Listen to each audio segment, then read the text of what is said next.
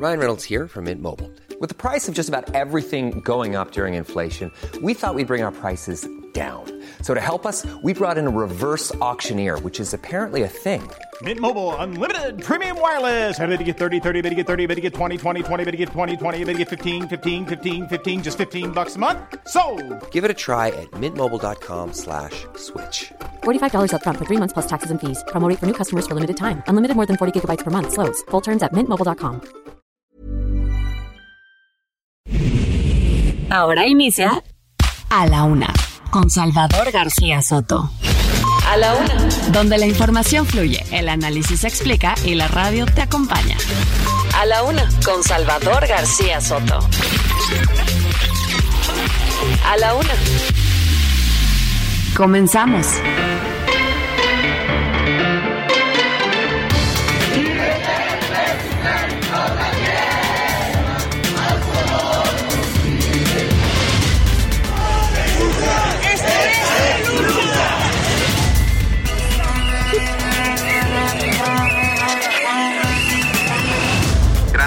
Que vamos a poder ampliar este número eh, de médicos cubanos eh, casi al doble con 600 médicos y médicas más.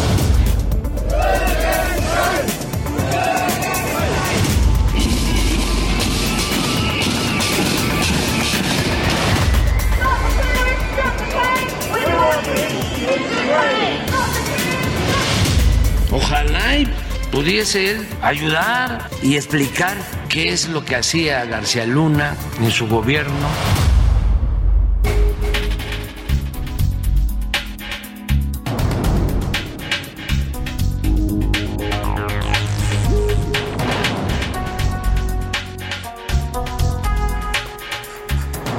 Ya es la una de la tarde en punto en el centro de la República. Los saludamos con mucho gusto. Estamos iniciando a esta hora del mediodía a la una, este espacio informativo que hacemos para usted todos los días a esta misma hora del día. No le fallamos, aquí estamos puntuales, listos y contentos además para informarle, para entretenerle y para acompañarle también en esta parte de su día, en este martes 14 de marzo del año 2023. Vamos ya literalmente a la primera quincena, la primera mitad del mes de marzo. Oiga, qué vientos, ¿eh? Bien dice el dicho y el refrán de que febrero loco y marzo otro poco y ha habido vientos muy intensos en las últimas horas en la Ciudad de México desde el fin de semana. Se han registrado caídas de árboles, bueno, todo lo que sucede cuando hay vientos fuertes en esta capital de la República. 22 grados centígrados la temperatura aquí en la Ciudad de México desde aquí, desde los estudios del Heraldo Radio 98.5 de su FM en Avenida de los Insurgentes Sur 1271, aquí por los rumbos de la Colonia del Valle. Desde aquí saludamos a toda la República Mexicana. Muchos saludos a todos los amigos que nos sintonizan en Guadalajara, Jalisco. Saludos a la Perla Tapatía, también en Monterrey, Nuevo León, allá a la Sultana del Norte, a la comarca lagunera, toda esta zona productiva industriosa del país. Le mandamos un saludo afectuoso a Torreón, a Gómez Palacio, a Lerdo, a todos los municipios conurbados en esta comarca. También a Oaxaca capital. Muchos saludos a los amigos oaxaqueños allá en la zona de los valles centrales y en el mismo estado de Oaxaca, pero en la zona de la costa, en el istmo de Tehuantepec. Saludamos a todos los amigos ismeños que nos escuchan. En Tampico, Tamaulipas, allá en el Golfo, saludamos no solo a los tan pequeños y tan pequeñas y tan pequeñes, por aquello ya del lenguaje inclusivo. Saludamos también a la gente de Ciudad Madero, de Altamira, de toda esta zona conurbada, también una zona muy eh, eh, productiva del país. Y ah, vamos hasta el sur sureste con Tuxtla Gutiérrez, Chiapas, a todos los amigos tuxtlecos. Les mandamos un abrazo afectuoso a la capital del estado de Chiapas, también a la gente de Chilpancingo Guerrero, allá allá por los caminos del sur, llegamos hasta Chilpancingo y ahí les mandamos un saludo afectuoso a todos los amigos de esta capital también estatal. Y a Mérida, Yucatán, señores de Yucatán, amigos, les mandamos un abrazo afectuoso también saludándolos y les anunciamos que mañana a la una, mañana y pasado, jueves y viernes de esta semana, se transmite este programa. Eh, perdóneme, el jueves y viernes, o sea, pasado mañana, discúlpeme, ya me estoy adelantando yo en la semana, hoy es martes, el jueves y viernes estaremos transmitiendo para ustedes allá eh, desde Mérida, Yucatán, a toda la República Mexicana con motivo de la Convención Nacional Bancaria que tendrá lugar esta vez en allá, en la Ciudad Blanca. Súbanle un poco a la música meridense, que es una trova hermosa, la trova yucateca.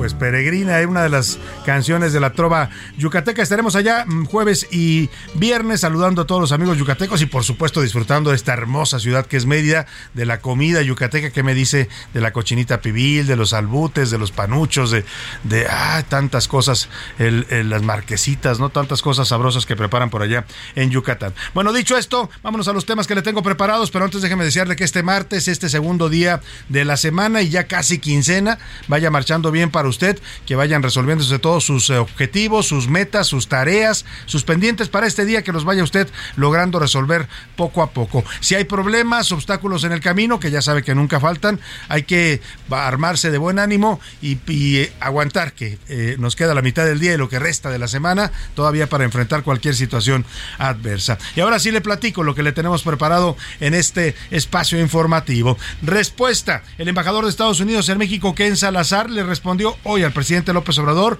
después de asegurar que México dijo ayer el mandatario mexicano que México es más seguro que los Estados Unidos. Ken Salazar no se metió literalmente a la polémica, pero dijo que los dos países tienen sus problemas de violencia. Muy diplomático el señor Ken Salazar en su respuesta. Eh, también realidad.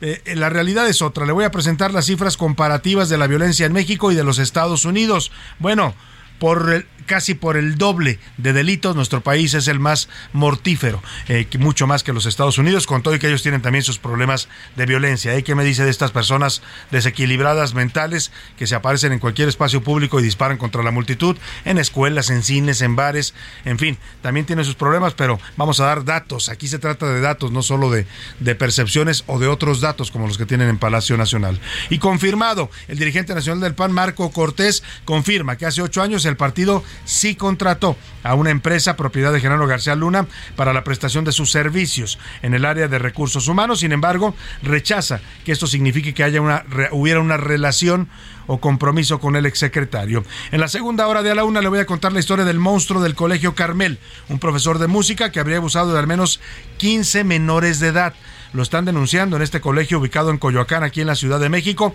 David Fuentes conversó con los padres de los niños abusados que están exigiendo justicia. Han hecho esta denuncia, pero ni la escuela ni las autoridades todavía atienden sus graves denuncias. En los deportes ya está lista, lista la nueva faceta del Mundial 2026 que va a tener como sede México y los Estados Unidos. Serán el doble de equipos los que participen en este Mundial. Por primera vez se amplía el número de equipos participantes y habrá también novedades. La duración es otra de las novedades. 39 días va a durar el Mundial. Hasta ahora duran 30 días, un mes. Ahora se van a extender hasta 39 días en razón también de que son más equipos los que compiten en los que se irán eliminando. Vamos a platicar de todo esto con Oscar Mota. También le tengo el entretenimiento con Anaí Arriaga, que nos va a seguir hablando de los ecos de los Óscares y de algunos otros temas también del mundo del entretenimiento. Y bueno, pues eh, para que usted complemente esta oferta informativa que le hacemos y de entretenimiento. También le hago las preguntas de este martes para que participe y debata con nosotros los temas de la agenda pública de este país. En A la Una te escuchamos. Tú haces este programa. Esta es la opinión de hoy.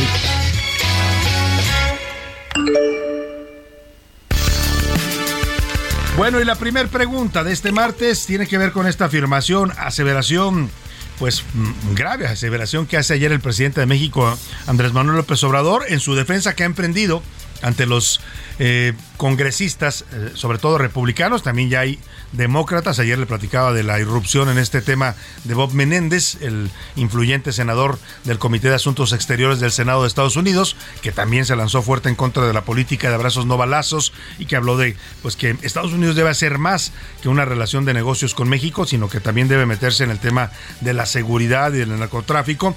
Bueno, pues el presidente López Obrador en esta defensa que ha emprendido contra estos sectores estadounidenses que quieren pues que impulsan una intervención militar en México para combatir a los cárteles de la droga. Ayer dijo que México es más seguro que los Estados Unidos.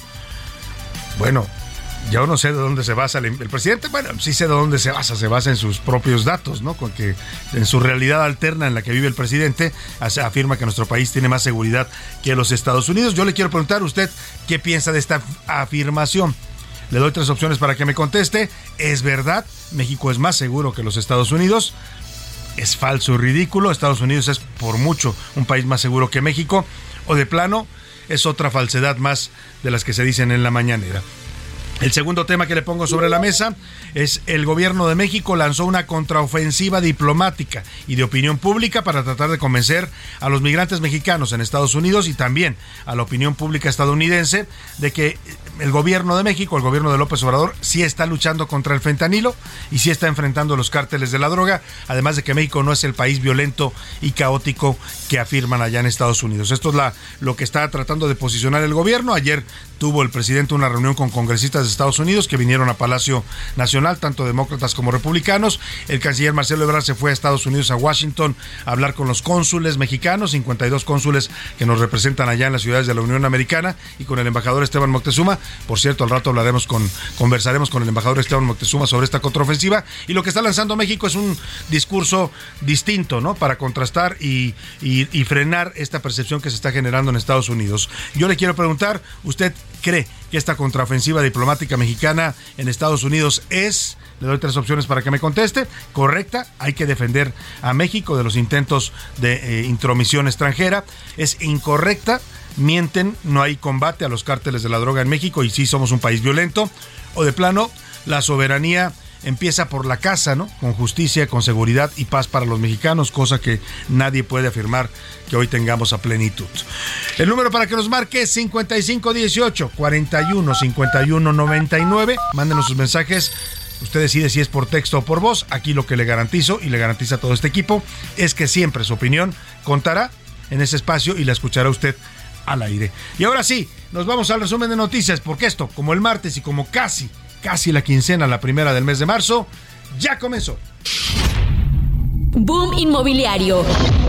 Gracias a la llegada del Gigafactory de Tesla a Nuevo León, la industria inmobiliaria prevé la construcción de 55% más de casas en los próximos 10 años. Peligro.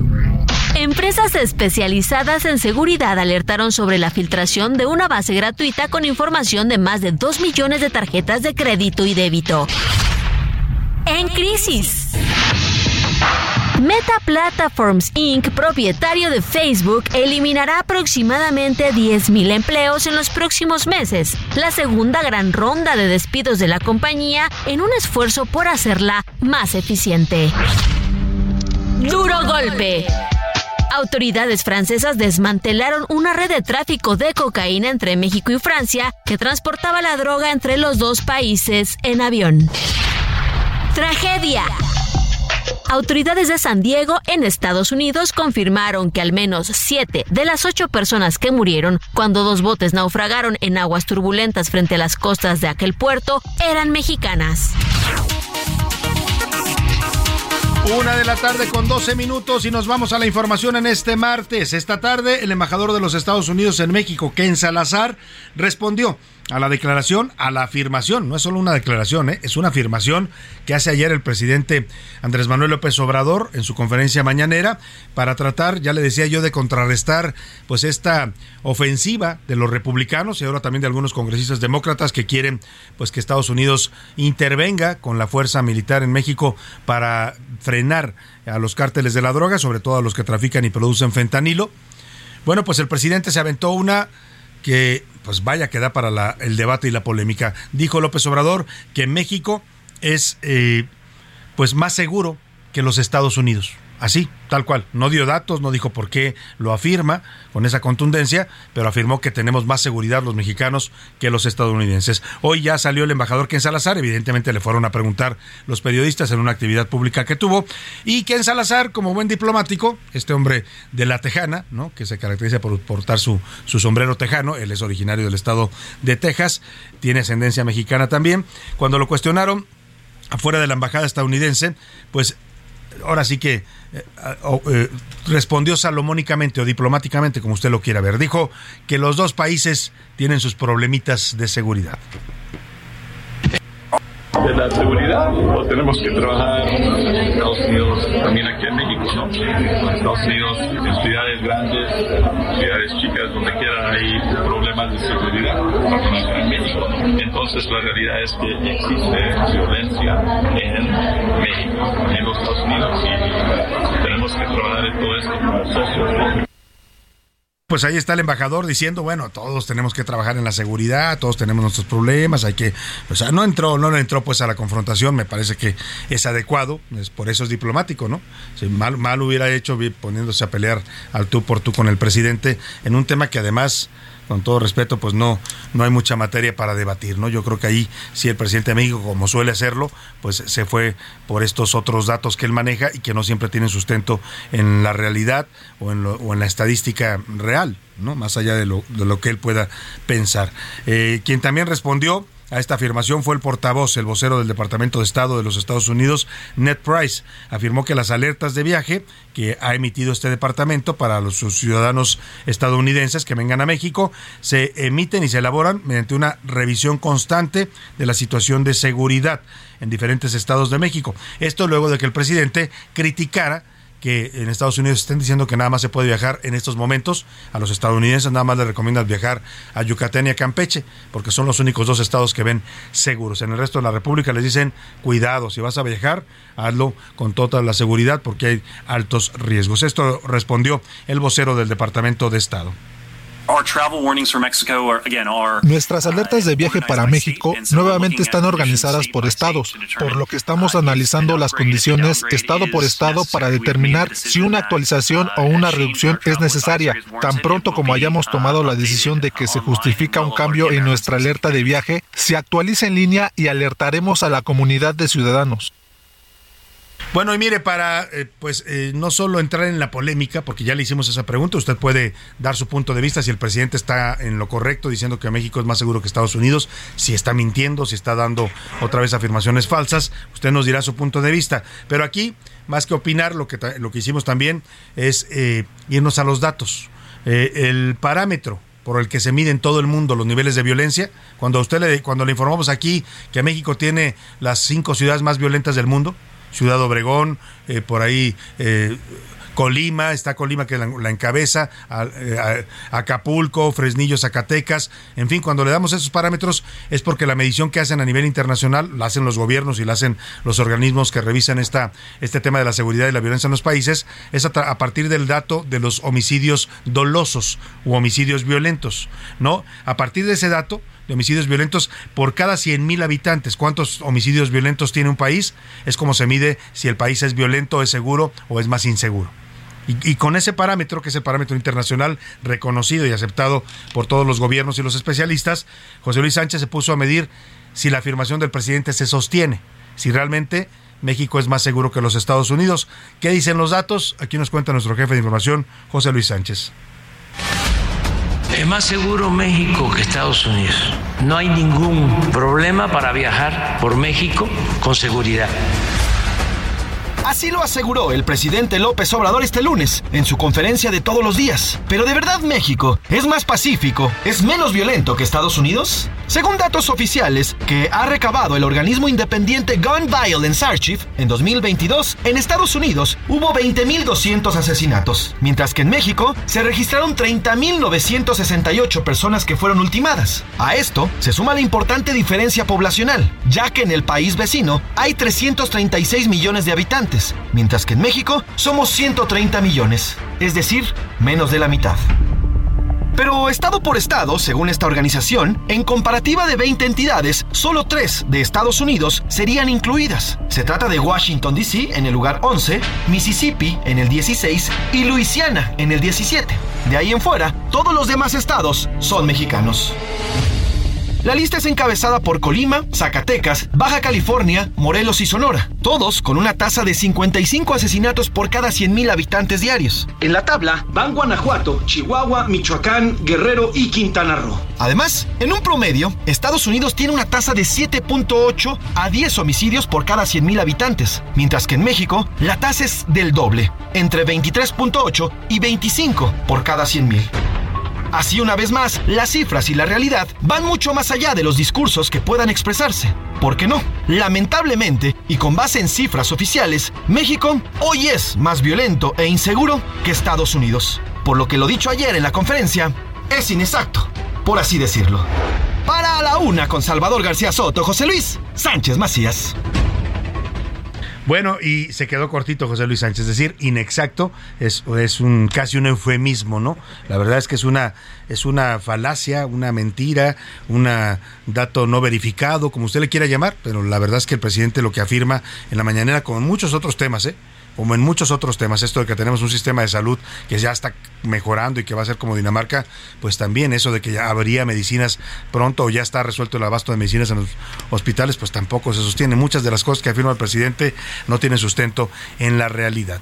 Pero mire, le decía que en medio de esta polémica y esta confrontación ya abierta entre el presidente López Obrador, el Partido Republicano y ahora también algunos eh, personajes importantes del Partido Demócrata, como el senador Bob Menéndez, el presidente López Obrador y el gobierno. Prácticamente yo creo que esto lo coordinó el secretario de Relaciones Exteriores, Marcelo Ebrard. Iniciaron una contraofensiva, una contraofensiva diplomática de opinión pública y ojo, también también con los migrantes mexicanos. El presidente advirtió y les dijo a los republicanos, si siguen fregando, no les dijo así fregando, pero si siguen molestando con que quieren que mandar la fuerza militar estadounidense a México, si siguen molestando, vamos a decirle a los migrantes mexicanos, a la comunidad mexicana, que además, déjeme decirle, tiene altos niveles de apoyo hacia López Obrador. ¿eh? Muchos de ellos adoran a López Obrador. Claro, no viven aquí, no se dan cuenta de lo que estamos viviendo los mexicanos que nos quedamos acá, pero bueno, lo adoran, tienen unos, unos enormes niveles de aprobación entre la comunidad mexicana en Estados Unidos. Y el presidente les dijo a los republicanos, les advirtió, ¿eh? algunos incluso dijeron que era una especie de amenaza, que iba a hablar con los mexicanos para que no votaran por el Partido Republicano. De cualquier manera, los mexicanos votan históricamente y mayoritariamente, estadísticamente, los que votan en Estados Unidos, que ya son muchos, varios millones, lo hacen por el Partido Demócrata. Pero bueno, de cualquier modo, pues esta amenaza del presidente López Obrador se empezó a cumplir. Por lo pronto, Ayer el presidente recibió en Palacio Nacional a un grupo de congresistas de Estados Unidos. Venían congresistas eh, de, la Cámara de Representantes, tanto eh, de demócratas como republicanos. Los encabezaba el congresista de, republicano por Missouri, Jason Smith. Ahí López Obrador les dijo, les habló y les explicó lo que está haciendo su gobierno para eh, detener el tráfico de fentanilo.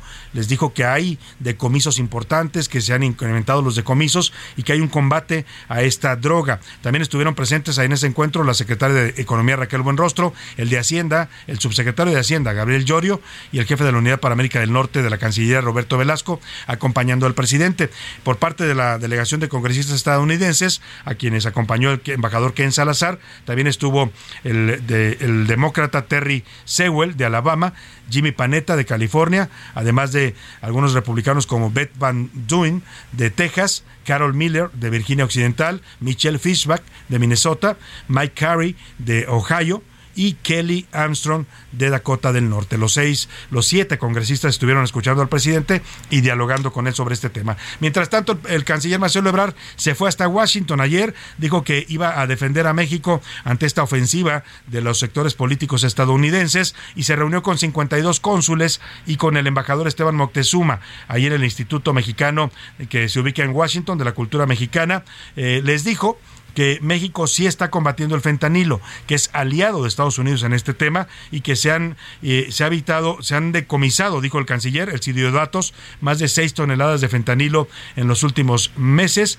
que es una cifra récord y con eso se han evitado que millones de dosis letales llegaran al mercado estadounidense. Ah, les dijo a los cónsules mexicanos que hablen con las comunidades de mexicanos en Estados Unidos y que defiendan a México. No podemos permitir, dijo Marcelo, que atropellen a México. No vamos a permitir que quieran atropellar a México. Lo que está diciendo estos señores es que es invadir a México. ¿Qué necesitamos para reaccionar? ¿Que lo hagan? Tenemos que decir, no, señor, aquí no se va a poder eso. Es falso lo que ustedes dicen. ¿Qué tal si México no hubiese hecho nada? Y otra, México no quiere permitir que crezca el consumo de fentanilo en nuestro país. Es una barbaridad lo que están planteando. Bueno, también dijo Marcelo Ebrard después de esta reunión en la que instruye a los, a los cónsules y a la embajadora que se muevan y a que hablen con la opinión pública estadounidense, que hablen con los migrantes y les expliquen la situación. Dijo que había hablado telefónicamente con Anthony Blinken, el secretario de Estado de la Unión Americana, y que le había, habían quedado de tratar este tema en la próxima reunión bilateral. También Blinken comentó en Twitter que sí, tuvieron esta plática y que hay intenciones de dialogar eh, en la manera bilateral sobre el tema. En ese contexto, este lunes el gobierno de Washington defendió sus alertas de viaje que emite hacia México. Nos vamos a la pausa, vamos a inaugurar musicalmente hoy y mañana la Semana Mundial del Cerebro. Se está celebrando esta, esta semana el cerebro, que es pues un órgano vital para nosotros. Yo creo que somos humanos en la medida que tenemos un cerebro que piensa, que razona, que procesa muchos, mucha información. Y es una campaña esta Semana Mundial orientada a fomentar el apoyo a la ciencia del cerebro y su impacto en nuestra vida cotidiana. Arrancamos justamente con esta canción que se llama El cerebro de Fobia, una canción de 1991. mañana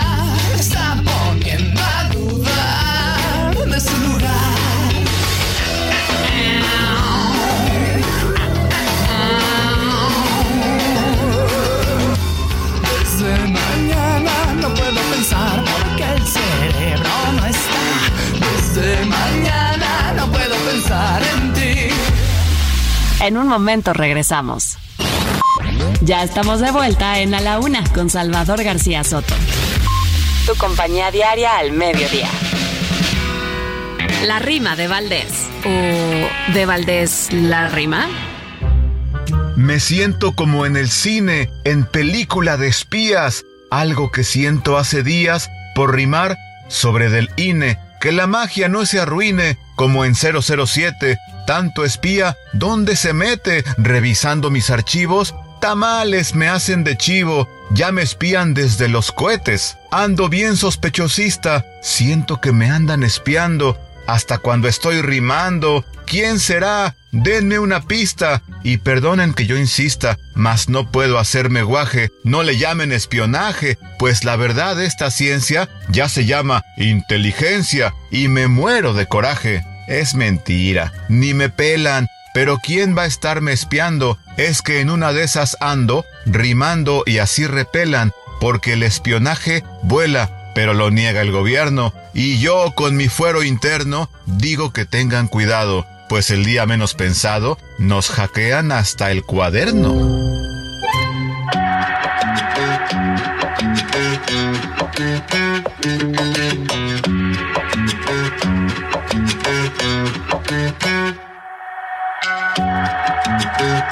Ay, hay un niño, su papá es muy rico.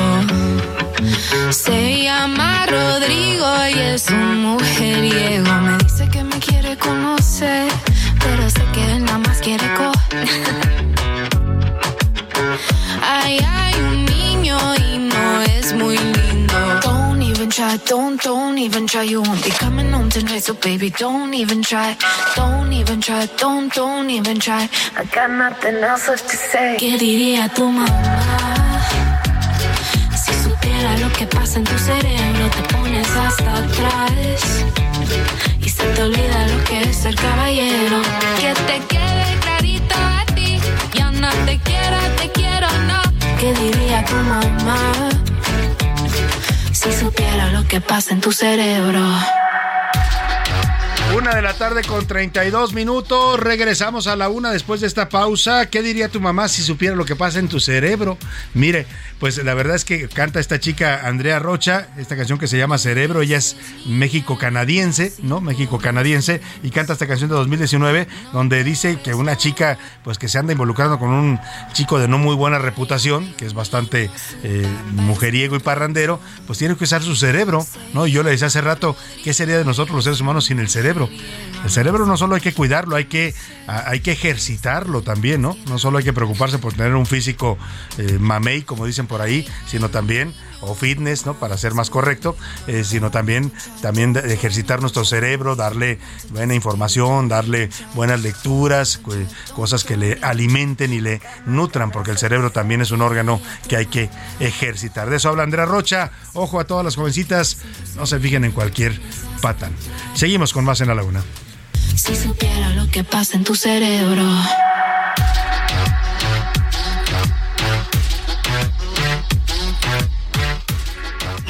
A la una, con Salvador García Soto. Y vamos a más información. La semana pasada, el eh, director de la Unidad de Inteligencia Financiera, Pablo Gómez, esta unidad que pertenece al gobierno federal, pues reveló en la mañanera una trama de, de, pagos y transferencias y servicios que prestaba Genaro García Luna a través de la empresa Glass que era la empresa de García Luna y Asociados, una empresa que daba servicios de consultoría en materia de seguridad y algunos otros temas. ¿no? Esta empresa la creó después de que fue secretario de Seguridad Pública. Hoy sabemos con qué dinerito la creó, por lo menos según lo que se dijo en, el, eh, eh, en la Corte Federal de Brooklyn, allá en Nueva York. El tema es que entre los clientes que tenía García Luna, que les prestaba servicios con esta empresa, estaba el Partido Acción Nacional. Y esto lo aprovechó muy bien Pablo Gómez para decir, bueno, ahí está, ¿no? El PAN le pagaba a García Luna, hablaba de un pago de varios millones de pesos, eh, y decía esto para demostrar que no siempre se dice toda la verdad cuando el PAN se deslindó de inmediato de García Luna en cuanto lo declararon culpable. No, no, no, nosotros ni lo conocemos al señor. Bueno, en la vida lo hemos visto, ¿no?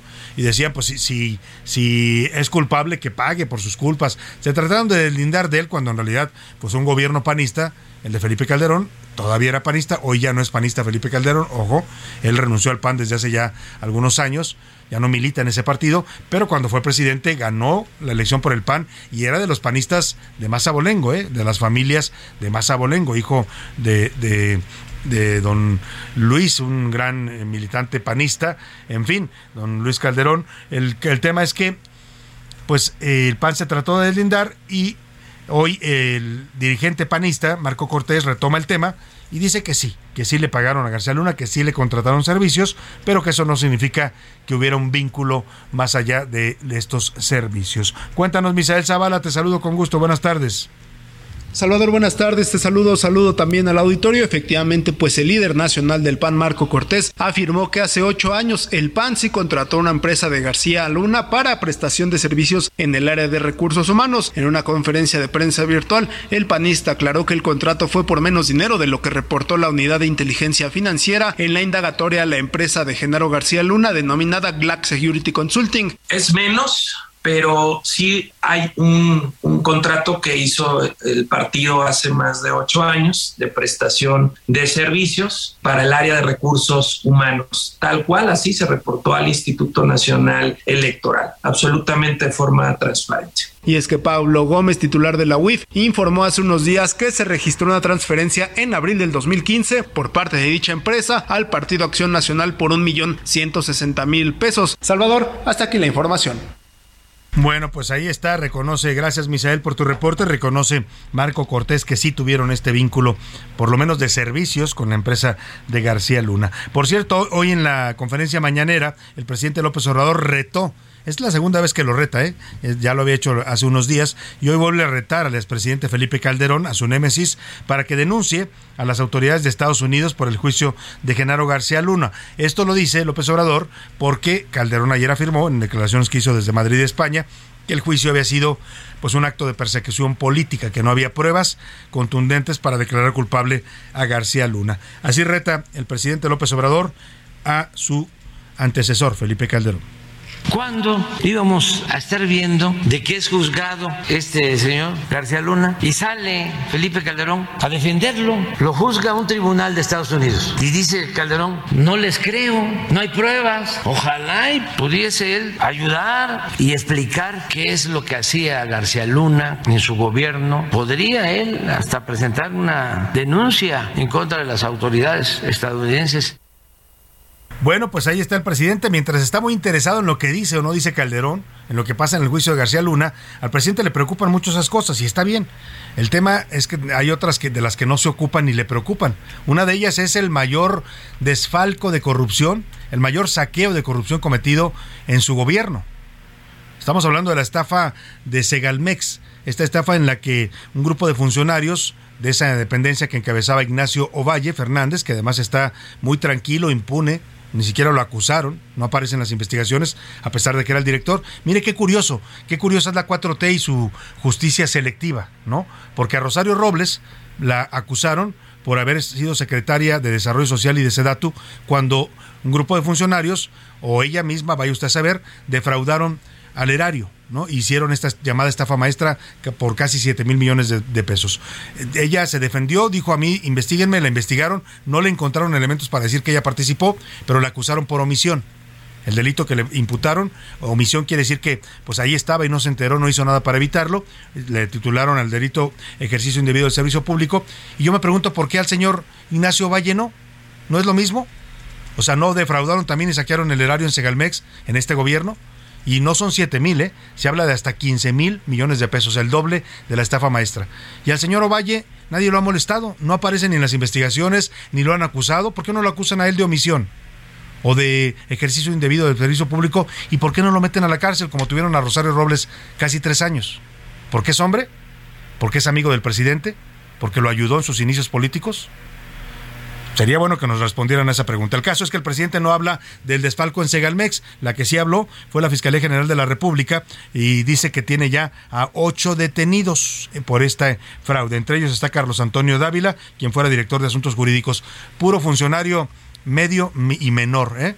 No, no la cabeza, no Ignacio Valle, no el suegro de Julio Scherer, que también estaba en esa dependencia. A esos no los han tocado ni molestado.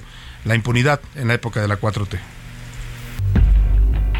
La Fiscalía General de la República detuvo a 8 de los 22 imputados por el caso de corrupción de Segalmex, entre ellos 5 exjefes. Se trata de Carlos Antonio Dávila, jurídico de Diconsa y Segalmex. Roberto Rivera, ex subgerente de adquisiciones de granos y azúcar. Laura Patricia Hernández, coordinadora de control presupuestal Liconza. Simón Escobar, jefe de almacén en Querétaro y Artemio Gutiérrez, subjefe operativo de Diconsa, también en Querétaro. Ante ello, un juez federal dictó prisión preventiva oficiosa y encarceló en el penal federal del Altiplano a siete de ellos, mientras que a una mujer en el penal federal femenil de Morelos. Esto se logró en cuatro entidades de la República, con base en la orden de aprehensión girada el pasado 2 de marzo. Mientras tanto, la fiscalía sigue buscando a René Gavira Segreste, ex jefe de la Unidad de Administración y Finanzas de Segalmex, específicamente por los delitos de delincuencia organizada y lavado de dinero. Así, los avances en el caso de Segalmex. Para la una con Salvador García Soto, Iván Márquez. Bueno, pues ahí está. Pues usted escuchó los cargos y los niveles de estos funcionarios que están siendo ya acusados, encarcelados por el caso de Segalmex.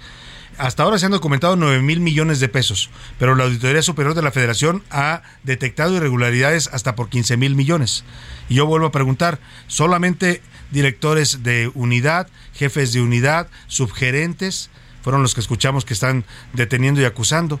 ¿Y, y los y el director de Segalmex? esta empresa que dijeron que nos iba a dar eh, soberanía alimentaria, para eso la crearon, es lo que antes era Diconsa y Liconsa, eh, y, Ignacio Valle no se enteró de lo que estaba pasando, estaban saqueando el erario en sus narices y él no se enteró. Bueno, pues le vuelvo a decir, justicia selectiva que le llaman en los tiempos de este gobierno. Vámonos a otros temas importantes. A la una, con Salvador García Soto. Y vamos a platicar de esta contraofensiva que inicia a partir de ayer el gobierno de México. Ya el presidente López Obrador ha estado defendiendo este tema de los eh, cuestionamientos, duros cuestionamientos e iniciativas que han surgido en el Congreso de Estados Unidos, especialmente en el Senado, para pedir que las organizaciones del narcotráfico en México sean declaradas como organizaciones terroristas y a partir de eso pedir una intervención de fuerza militar estadounidense en territorio mexicano para combatir el tráfico de drogas, particularmente el fentanilo en esta contraofensiva, ayer vimos al presidente dialogar, reunirse en Palacio Nacional con siete congresistas norteamericanos y en Estados Unidos, en Washington, en el Instituto de la Cultura Mexicana, estuvo el canciller Marcelo Ebrard reuniéndose con el embajador Esteban Moctezuma, embajador de México en los Estados Unidos, y con los 52 cónsules que nos representan en las ciudades de la Unión Americana. Hago contacto precisamente hasta Washington, D.C. con el embajador mexicano allá en Estados Unidos, Esteban Moctezuma. ¿Cómo está, embajador? Muy buenas tardes. Salvador, ¿cómo estás? Te mando un abrazo y a todo el auditorio. Igualmente, con el gusto de saludarlo. Pues platíquenos de esta, este, esta estrategia diplomática que inicia ayer México con la presencia del canciller y este llamado que les hace a usted y a los 52 cónsules pues a eh, responder a esta ofensiva que está recibiendo México. Pues mira, Salvador, en primer lugar creo que es muy importante que México defienda su soberanía. Eh, eh, y que las lo defienda desde muy temprano momento. ¿A qué me refiero? ¿Mm? Eh, son 100 senadores y solamente solamente dos senadores fueron los que hicieron esta propuesta de, de eh, nombrar a los cárteles como eh, terroristas y de buscar la intervención eh, militar para atacar estos cárteles. Esto quiere decir que la inmensa mayoría de los senadores no están de acuerdo con esta propuesta y así nos lo han expresado. Incluso la Casa Blanca expresó que esta propuesta no es algo que estén en ningún momento ni pensando, ni apoyando, ni que siquiera les sería útil para los fines que persiguen. Pero creo que es muy importante eh, decir hasta aquí, porque tú recordarás que en otras campañas, eh, por ejemplo en la administración pasada, en, la campaña que hubo, pues hubo muchísimos agravios a México y nadie dijo nada. Lo que es más, invitaron a quien nos agraviaba a visitarnos. Sí, a Donald Trump. Hoy, hoy es otra historia, es desde el primer día decir, este camino no se transita, eh, somos soberanos, somos amigos, pero vámonos respetando. Y afortunadamente, eh, pues el ambiente que hay aquí en Washington con respecto a México es de ser el principal socio comercial y de tratarnos de esa manera. Ahora, eh, los datos que da ayer el canciller hablan de un decomiso histórico de fentanilo. Él dice que sí está funcionando esta alianza con Estados Unidos. Y yo le pregunto entonces, si esto está funcionando y si el gobierno mexicano realmente está combatiendo el tráfico de fentanilo y a los cárteles que lo, lo promueven, eh, ¿qué pasa entonces? ¿Por qué el gobierno de Estados Unidos también se ha quejado? Efectivamente, como usted dice, la Casa Blanca dijo no vamos con esta propuesta intervencionista, pero sí han presionado a México y se han dicho que quieren ver mayores esfuerzos en el tema del fentanilo. El tema del fentanilo, Salvador, es gravísimo. Es un tema que nos debe de importar a todos, a, no solo a Estados Unidos, también a México y al mundo entero, porque ya es otro tipo de droga, no es una droga que exclusivamente, eh, digamos, afecte en un, en un periodo eh, el, eh, el, cerebro humano, sino que llega a ser fatal, llega a matar. Entonces eh, es un tipo de droga muy, muy delicada que debemos de combatir juntos. Y lo que se ha logrado con el gobierno americano a través de lo que llamamos el entendimiento bicentenario es un esfuerzo para que juntos, como región, combatamos el eh, tema del fentanilo. ¿Y por qué digo región?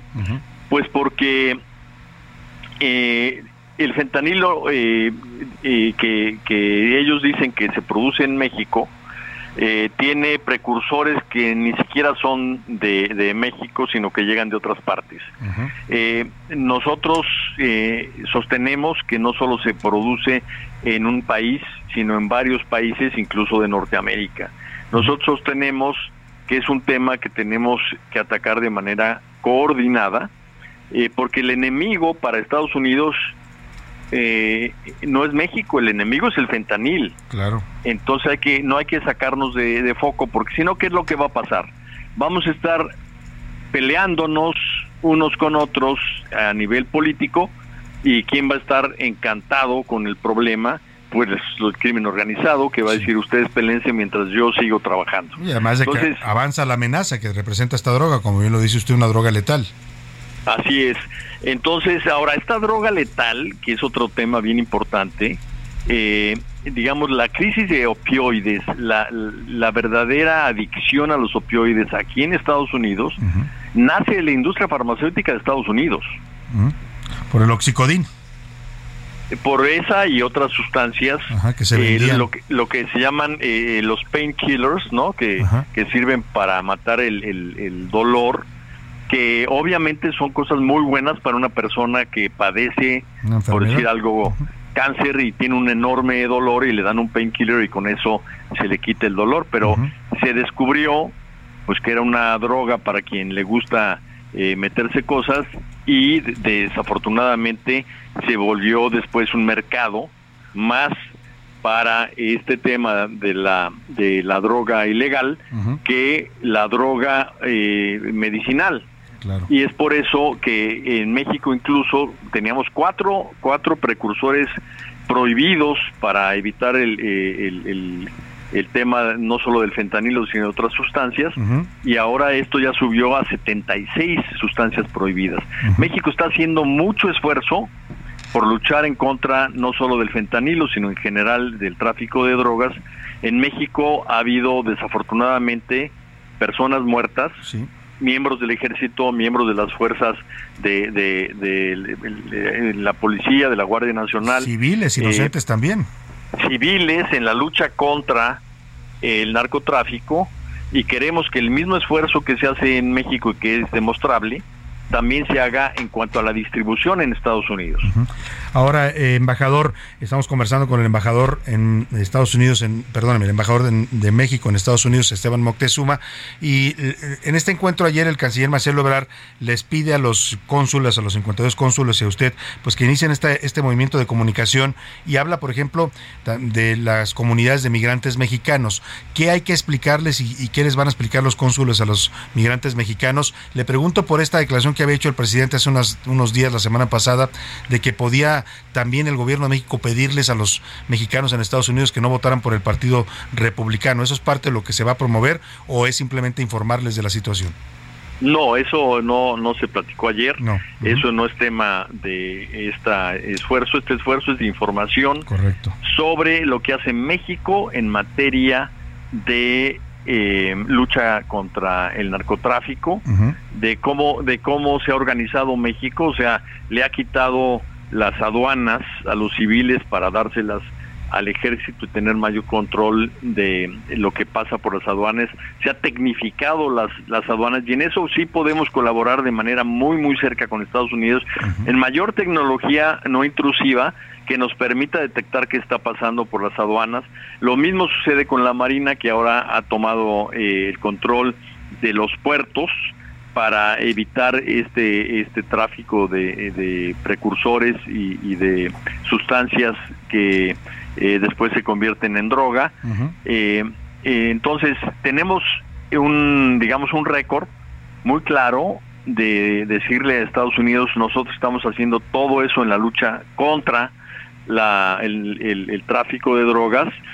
queremos cooperar, o sea nuestra nuestra prioridad es cooperar pero nuestra prioridad también es la soberanía, entonces vamos a cooperar soberanamente. Esto quiere decir, en todo lo que hagamos tenemos que estar de acuerdo tú no puedes tomar medidas unilaterales. Claro, y menos medidas que signifiquen una intervención de, fuerza, pues, ¿no? Que es lo que no podría permitir México. En, en este eh, eh, en este lobbying y cabildeo que entiendo también van a desplegar eh, allá en Estados Unidos, usted hablaba de dos, dos senadores nada más los que impulsan la iniciativa, pero se han pronunciado varios republicanos a favor, incluso exfuncionarios del Partido Republicano, y me llamó mucho la atención el domingo, no sé si usted la vio, embajador, seguramente sí, porque está enterado de todos estos asuntos, la declaración del senador Bob Menéndez, que es demócrata y que es un senador muy influyente en el Senado de Estados Unidos en los temas de política exterior, y él pues también se lanza con una crítica fuerte, no, no al nivel intervencionista, pero sí habla de que la relación eh, que Estados Unidos debe impulsar más el tema de la seguridad y el combate al narcotráfico, incluso cuestiona esta estrategia de abrazos no balazos de López Obrador. Lo que pasa es que, por ejemplo, eh, fue una semana muy complicada, la semana en donde pues eh, cuatro ciudadanos americanos eh, son secuestrados en Matamoros. Eh, después, digamos que aquí esto fue un escándalo, pero días después, cuando se supo la biografía y cuando se supo la ficha de cada uno de ellos, pues se acabó la noticia porque dijeron, pues la historia cambia, ¿no? ahora, un tema muy importante para, para México es eh, que yo cuando voy a la frontera, por ejemplo, cuando eh, va uno a San Isidro, que es una un puerto de entrada muy importante entre Tijuana y, San Diego, los agentes de CBP, que son los agentes que controlan la frontera, al ver 10 hileras de automóviles por un kilómetro de largo, me se voltean y me dicen, ve todos esos automóviles, me dice, son americanos que están entrando a Estados Unidos para trabajar porque diario eh, cruzan la frontera para vivir en México y se pasan el fin de semana en México. Entonces uno ve que en las fronteras está habitado de decenas de miles de americanos. Lo mismo pasa en la Ciudad de México, en las colonias Roma, Condesa, en Polanco. muchos estadounidenses han venido a trabajar acá. Y este eh, que viven felices de la vida Entonces como que hay, hay también una narrativa medio complicada, porque muchísimos eh, americanos quieren vivir y están viviendo en México, y, te preguntan aquí que si es peligroso vivir en México. Aquí en Estados Unidos desafortunadamente ha habido más balaceras este año que días del año. Aunque eso que dice el presidente de que México es más seguro que Estados Unidos, pues habría que discutirlo, ¿no? Porque los datos no, no apuntan en ese sentido. Mira, este, yo no quiero entrar en, en, ese, en ese tipo de polémicas porque lo que tenemos que luchar eh, es que, o sea, juntos es para que las dos sociedades sean sociedades seguras. Lo que tenemos que condenar juntos es que la violencia en cualquier lugar es, y, no es, es, imperdonable. Claro. O, sea, lo que tenemos que, que, unir nuestras fuerzas, Estados Unidos y México, en contra del crimen organizado. Porque, repito, si, si un senador dice eh, vayamos contra México, pues, pues, el enemigo no es México, el enemigo es el fentanilo y son las bandas y los grupos organizados. Ellos sí se organizan, este Salvador. Están más que organizados. Ellos son transnacionales y, entonces tenemos que cooperar México y Estados Unidos en contra de un enemigo común, respetando Embajador, la soberanía. Le agradezco mucho, me va a cortar la guillotina, pero le quiero agradecer, le mando un abrazo, gracias, buena tarde. Y regreso con usted a la segunda hora de A la Una. Ya estamos de vuelta en A la Una con Salvador García Soto. Tu compañía diaria al mediodía. Cerebro, ¿qué vamos a hacer esta noche? Lo mismo que hacemos todas las noches, Pinky. Tratar de conquistar al mundo. Pinky Cerebro, Pinky Cerebro. Uno es un genio, el otro no está de acuerdo. De laboratorio son con genes injertados, son Pinky, son Pinky cerebro, bro, bro, bro, bro, bro, bro, bro. Antes del amanecer desarrollarán su plan y cuando salga el sol, el mundo conquistará. Pinky Cerebro, Pinky Cerebro, su motivación es fácil de explicar. Para probar su valor, el mundo conquistarán. Son Pinky, son Pinky Cerebro, no, no, no, no, no, no. Dos de la tarde en punto en el centro de la República. Los saludamos con mucho gusto. Estamos iniciando la segunda hora de a la una. Vamos a la segunda parte de este espacio informativo, todavía con mucha información, con muchos temas importantes, historias, noticias, entrevistas. Vamos a tener, por supuesto, sus opiniones y sus comentarios. Mucho todavía para compartirle en este martes, martes ya 14 de febrero. Y estamos arrancando esta segunda hora con esta canción, Pinky Cerebro. Estamos en la Semana del Cerebro y la dedicaremos hoy a hablar de este órgano humano. Y bueno, pues esta caricatura, esta eh, serie producida por Steven Spielberg, nada más y nada menos, en 1995, llevaba por tema musical este, eran dos personajes muy simpáticos, dos ratoncitos, Pinky y Cerebro. Pinky era pues el más eh, tonto, ¿no? El, el, digamos, el secuaz y el, la cabeza, el cerebro, así por eso se llamaba, eh, que siempre estaba buscando dominar al mundo, era justamente Cerebro. Con esto estamos empezando esta segunda hora, se volvió un clásico de los años 90 allá en la animación, en los dibujos animados. La canción fue compuesta por Richard Stone y Tom Rager. Fue grabada en el estudio de la Warner a finales de 1994, antes de que se estrenara la serie. Y bueno, pues se convirtió sin duda en un clásico. Me acuerdo que incluso por ahí en alguna época a Marcelo Ebrard, y no me acuerdo con quién, les, les llamaban Pinky y Cerebro, ¿no? Porque decían que andaban queriendo dominar al mundo. Y mire, es parte, la canción es cómica y es de una serie de dibujos animados, pero viene a cuento porque el cerebro humano pues puede producir cosas maravillosas, ¿no? Podemos producir las cosas más bellas, el arte más bello, los pensamientos más bellos, las actitudes más bellas o más eh, filantrópicas, humanas, generosas, pero también el mismo cerebro puede concebir los peores horrores, ¿eh? los regímenes totalitarios, la guerra, la muerte, la destrucción, los fanatismos y la ambición de poder que también nace en el cerebro. Escuchemos un poco más de esta simpática canción de Pinky, Pinky Cerebro, petición de una radioescucha especial que le mandamos un beso y un abrazo y seguimos, seguimos con nos para usted en esta segunda hora de A la Una. Pinky Cerebro, Pinky Cerebro, su motivación es fácil de explicar.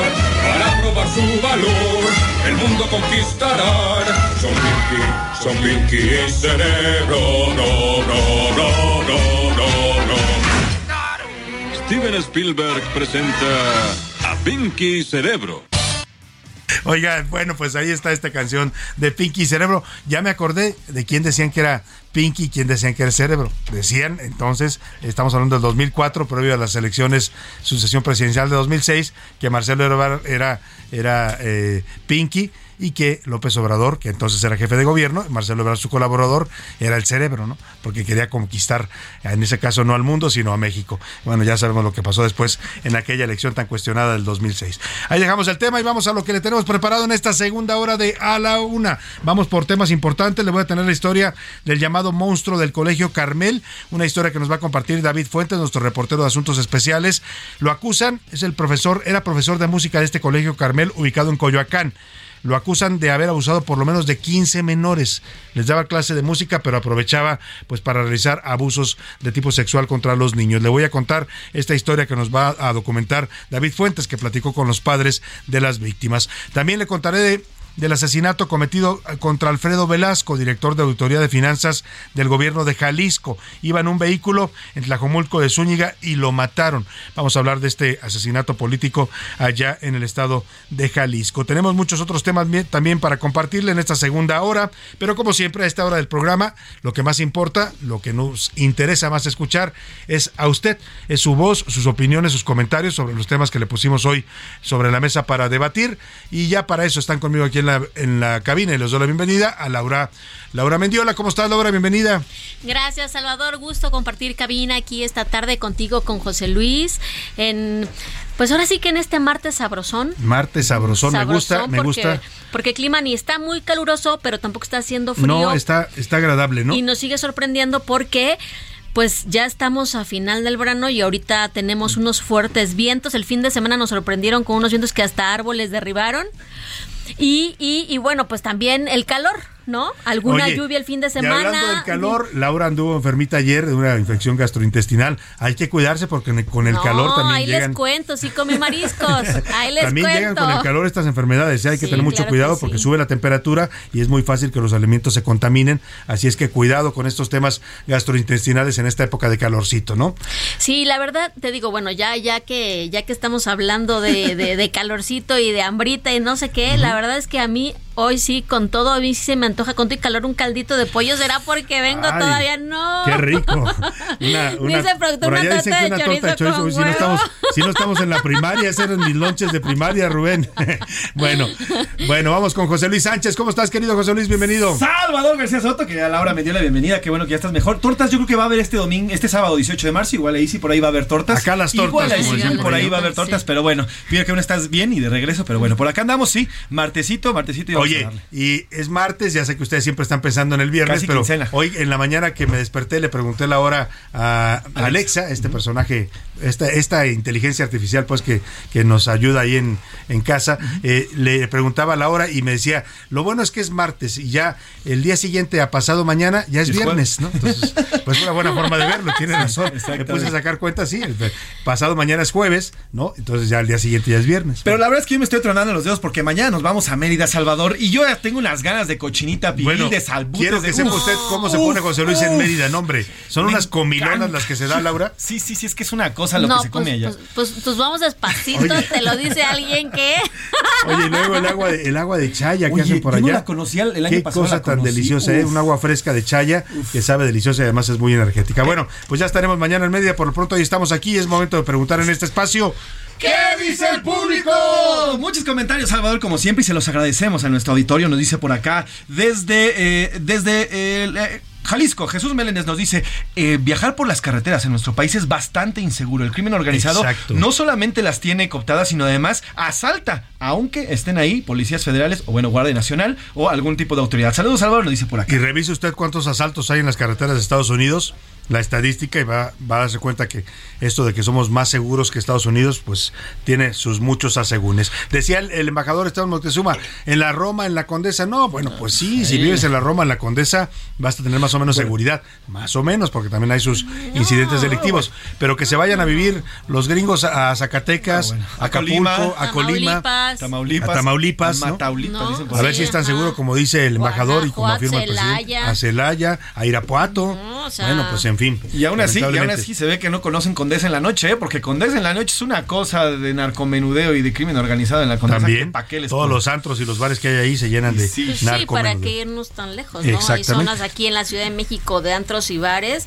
de cualquier género, ¿no? Este, Exactamente, donde que- pasa de que- todo y hay ajá. extorsión, hay derecho de piso, todo lo que ustedes imaginen. Felipe de León hace, hace una gran reflexión, nos dice, esta controversia con Estados Unidos alimenta el egocentrismo de López Obrador a unos días de la celebración del 18 de marzo y de su marcha. Estará cargado de mensajes de patriotismo, pero no de unidad. Conviene recordar que a mediados del 96 López Obrador, entonces candidato a dirigir el PRD, hizo circular un manifiesto titulado La defensa de las instituciones y rechazo a la renuncia presidencial, en el cual planteaba la necesidad de un eh, acuerdo político y de unidad con eh, y una transición democrática. Así es, era otro López Obrador, ¿eh? el que gobierna hoy Felipe, usted lo sabe bien porque es un buen analista Felipe también en los medios, pues es otro totalmente distinto. El poder lo mareó, lo cambió yo diría lo trastornó. Pero ahí lo dejamos. Ahí tenemos una pregunta para el señor Oscar Mota, que nos ponga atención el señor A Oscar ver, el señor Oscar Mota que anda por ahí. Por allá por atrás nos Una dice Raúl. Rodríguez Candia. Una pregunta, señor Oscar Mota, ¿por qué los comentaristas deportivos siguen diciendo que el clásico, que por cierto es este fin de semana, entre Chivas y América, es el más importante?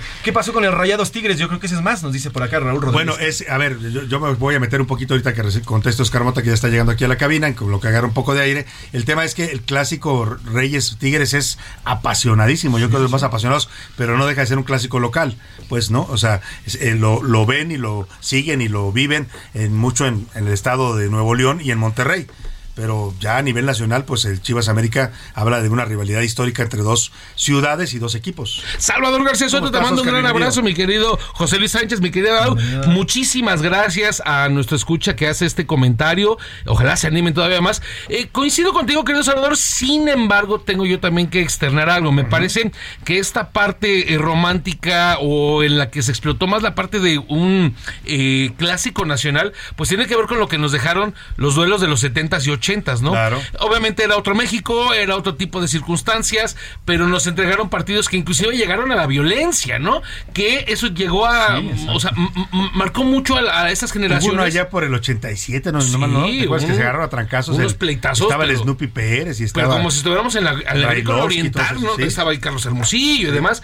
Ojo, eh, insisto, era otro, eran otros tiempos, ya no podemos nosotros aplaudir que haya ah, No, manifestaciones de ese tipo. Pero sí la realidad es que creo que ha bajado un poquito, sobre todo por la parte de lo que se ofrece en la cancha, querido Salvador, amigos.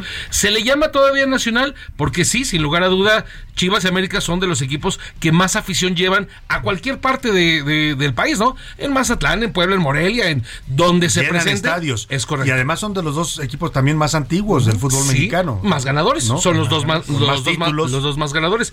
Yo creo que, eh, sin embargo, el, el Rayados contra el equipo de Tigres, por lo que se le está invirtiendo, por este pequeño asunto que está creciendo Tigres, de ser como ese nuevo América, ese de que, que me odien todos, ¿no? Que me odien todos, invierto mucha lana en eso, creo que ayuda Y mucho es un al gran fútbol. clásico. Ayuda son grandes fútbol. partidos, bueno. mucha pasión. En Sí, mi yo- casa eh, había, mi papá era Sí. chiva y mi hermano americanista. Y era par en prensas el fin de semana Sí, porque claro. era prepárate la botana, mi mamá en este caso, porque ahorita aquí va a haber un... Va a haber- va- ajá, vamos Ajá. ¿Saben que ayudaba mucho? ¿Se acuerdan estas apuestas entre dos cómicos eh, muy conocidos? Loco Valdés, Sergio. Corona, ¿y quién era Sergio? Corona y el Loco Valdés. Valdés, Sergio Corona Chiva y Loco Valdés. Que pues eran apuestas, ¿no? O sea, eh, chistosas, agradables, que no le hacían daño a nadie. Creo que ese tipo de cosas son las que todavía se pueden fomentar alrededor Claro. de Pero la los dos son y grandes amigos. clásicos, ¿no? Para resumir, creo que los dos son grandes clásicos. Al otro se le llama nacional porque involucra dos ciudades: Así es. la Ciudad de México y la Ciudad de Guadalajara. Y este es un clásico local, muy fuerte, pero clásico local. Y va avanzando todavía. Sin duda. Gracias, Rapidísimo. Oscar Mota. Alberto desde Colima nos dice, eh, ¿por qué el presidente pide explicaciones a Calderón y a la justicia de Estados Unidos y además avala lo ocurrido con García Luna? Y el día que agarraron al general Cienfuegos desestimó las investigaciones desde Estados Unidos y además hizo todo lo posible por traerlo a México y liberarlo. Saludos, Salvador. Discúlpeme, pero ahí no fue el presidente, fue el ejército. El ejército se le impuso al presidente una, una amenaza de por medio de que si no traía sin fuego, si lo liberaban, eh, iba a haber una, una especie de rompimiento, el ejército iba a dejar de apoyar la estrategia de seguridad de López Obrador. A ese nivel llegó el tema, ¿eh? y eso se comenta, evidentemente no fue público, pero eso es lo que estuvo detrás de la actitud de López Obrador, porque si usted se acuerda, al principio López Obrador dijo, bueno, pues lo detuvieron, pues ahí que se investigue y no sé qué, y después cambia totalmente y dice, no, lo vamos a traer. Laura, ¿qué dice la comunidad tuitera? A ver, Salvador, hicimos dos preguntas. En nuestra primera pregunta, ¿cree que esta contraofensiva mexicana, hablando de el tema eh, de, de, la diplomacia con Estados Unidos, el 12% dice que es correcta porque defendemos a México, uh -huh. el 82% la considera incorrecta porque México está mintiendo y el 6% que eh, pues la soberanía en casa pues con, con, se logra con la paz, ¿no? Y el 20, el, el 8% sobre nuestra segunda pregunta, ¿usted cree que lo que dice el presidente es sí, México es más seguro, el 8%, el 23% no, Estados Unidos es más seguro uh -huh. y el 68% nos dice que es otra falsedad de la mañanera. Pues aquí vale destacar que no podemos, ahora sí que que confundir peras con manzanas, no claro. son dos contextos diferentes. Diferentes totalmente. Entonces, pero pues sí es una realidad que muchos por lo menos quisiéramos que aquí se tuviera el respeto que se le tienen allá a las Fuerzas Armadas. Claro, y a las autoridades, a las autoridades. Allá no puedes meterte uh -huh. con un policía como aquí lo hacen, aquí los golpean, los, los sí, patean, no, bueno. los humillan, ¿no? Los o sea, soldados, a agentes de tránsito les avientan el carro. O sea, lamentablemente sí tiene que ver con lo que dice Laura, contextos distintos y una cultura de legalidad que allá se respeta con todos sus aseguros. La hacen respetar. La hacen respetar por la autoridad, exactamente. Bueno, pues José Luis, rápidamente más saluditos. Tenemos muchos más mensajes, nos dicen por acá. Salvador, ya sabíamos desde el inicio quién era Cerebro, nos hiciste reír mucho con tu comentario. sí, es que fue muy comentado, eran memes de esa época, ¿no? Todavía no había tantas redes sociales, pero ya, ya había memes. Nos dicen por acá, Salvador, lo único que está buscando el presidente es engañar a los mexicanos que viven en el extranjero, porque recuerden, van a votar en el 2024 y sus votos también importan. No quieran mentirle a los que viven allá, a los mexicanos que están en el Estados Unidos haciendo su trabajo. Aquí en México estamos sufriendo violencia, violencia de de veras, nos dice Verónica Rodríguez desde Colima, precisamente ella que vive por allá. Que vive en la ciudad más violenta del mundo. Del mundo Así fue catalogado Colima, ¿eh? Es una tragedia lo que pasa en Colima. Pues saludos a todos y más eh, mensajitos, muy comentarios o nombres. Tenemos rápido. saludos a Jesús Iván Valdés Jiménez, saludos también por allá. Gabriel Alegría, saludos también por allá, saludos, nos están escribiendo. También a José García Molo, ya lo dijimos. Saludos también eh, a la señora Verónica Rodríguez, Alberto Juárez, también saludos por allá. Muchísimos mensajes, Salvador. Pues gracias, José Luis. Vámonos rápidamente a otros temas informativos. Esta historia que le voy a presentar la titulamos El monstruo del Colegio Carmel. El colegio se ubica en la colonia Coapa, ahí en la alcaldía de Coyoacán, aquí en la Ciudad de México. Javier N. era el profesor de música de esta institución y está acusado de abu haber abusado sexualmente al menos de 15 niños y niñas. Escuchemos esta historia que nos presenta David Fuentes, reportero de Asuntos Especiales de A la Una. Investigaciones especiales. En A la Una, con Salvador García Soto. Otra vez, la empatía de parte de las autoridades y la sociedad con las víctimas fue puesta a prueba. A principios del mes pasado, padres de familia del Colegio Carmel, ubicado en la alcaldía Coyoacán, denunciaron que al menos 20 niños sufrían de violencia sexual en la clase de música. Los directivos del plantel educativo, así como de la Secretaría de Educación Pública y la Fiscalía Local, hicieron caso omiso a la alerta de los niños y sus papás. No fue hasta que estos salieron a las calles para manifestar su inconformidad que el caso tomó relevancia y los voltearon a ver. Para ese entonces, la cifra de víctimas sufrió a 30, pues el sospechoso, el maestro de música, siguió dando clases, solapado por los dueños de ese colegio. Una semana después que las protestas se intensificaron, se detuvo a Javier, el maestro de música. Ahora, los padres de familia exigen un castigo ejemplar no solo para el presunto violador, también para los directivos del colegio por hacer caso omiso a las alertas de los niños y castigo para las autoridades, quienes aseguran a los afectados de actuar correctamente en tiempo y forma, se evitarían más agresiones sexuales. Como lo cuenta Magdalena, nombre ficticio para este trabajo, una de las mamás de los niños afectados, pues ahora dice, su hijo, de apenas 8 años, tiene la vida destrozada. Para evitar el escarnio y no identificar a las víctimas, su voz fue distorsionada. A la escuela, en los maestros. Ellos le destrozaron la vida a mi hijo. Nos la destrozaron a todos como familia. Les avisamos a tiempo y no hicieron nada. Lo protegieron y siguió atacando a los niños. Quiero el máximo castigo para todos ellos y para el maldito ese, la pena máxima. Quiero que en ninguna escuela se repita esto. No pueden dañar así el futuro de nuestro país. Los padres de los más de 20 niños agredidos sexualmente piden también a la sociedad un poco de empatía, pues increíblemente el hecho causó encono entre la comunidad de padres de familia de ese colegio, pues mientras unos piden que la escuela sea clausurada y que todos los maestros sean sometidos a pruebas psicológicas, otros prefieren voltear hacia otro lado y no quieren que el colegio Carmel cierre. Rogelio, uno de los papás inconformes, dice que no es justo que por unos cuantos, ahora su hijo, se quede sin escuela a medio curso. Esto yo lo veo como una situación política, porque en ningún caso se ha dado el cierre de una escuela. Ha habido muchos casos en toda la República de lo mismo que esta situación que está pasando, y en ningún lado ha habido un cierre de una escuela. Esta postura desconcierta a Magdalena. Su hijo está en terapia y dice que posiblemente así viva el resto de su vida. Le sorprende que no todos los padres sean empáticos con esta tragedia. Pide entonces que el país y la sociedad mexicana de verdad cambie, pues solamente así dice, estos actos atroces dejarán de registrarse. Es increíble que ya no existe empatía, ya se normalizó la violencia, aquí los feminicidios, las violaciones. Se tiene que cerrar todas las escuelas que se cierren. Los niños deben de estar en un lugar seguro. Los papás que a sus hijos no les pasó nada quieren seguir tomando clases como si no hubiera pasado nada. Ellos quieren seguir sus vidas. Y nosotros, y mi hijo. El pasado fin de semana, el INVEA clausuró el Colegio Carmel. Más de 800 niños de nivel preescolar, primaria y secundaria se quedaron sin escuela. La Fiscalía Capitalina imputó a Javier, el profesor de música.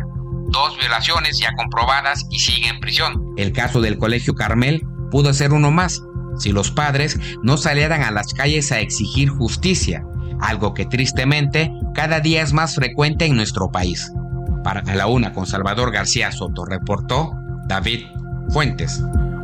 Pues qué historia la que nos trae David Fuentes. Vamos a estar dándole seguimiento. Ya cerraron la escuela, se está abriendo ya, abrió la Fiscalía de Justicia de la Ciudad de México una investigación contra este maestro agresor sexual.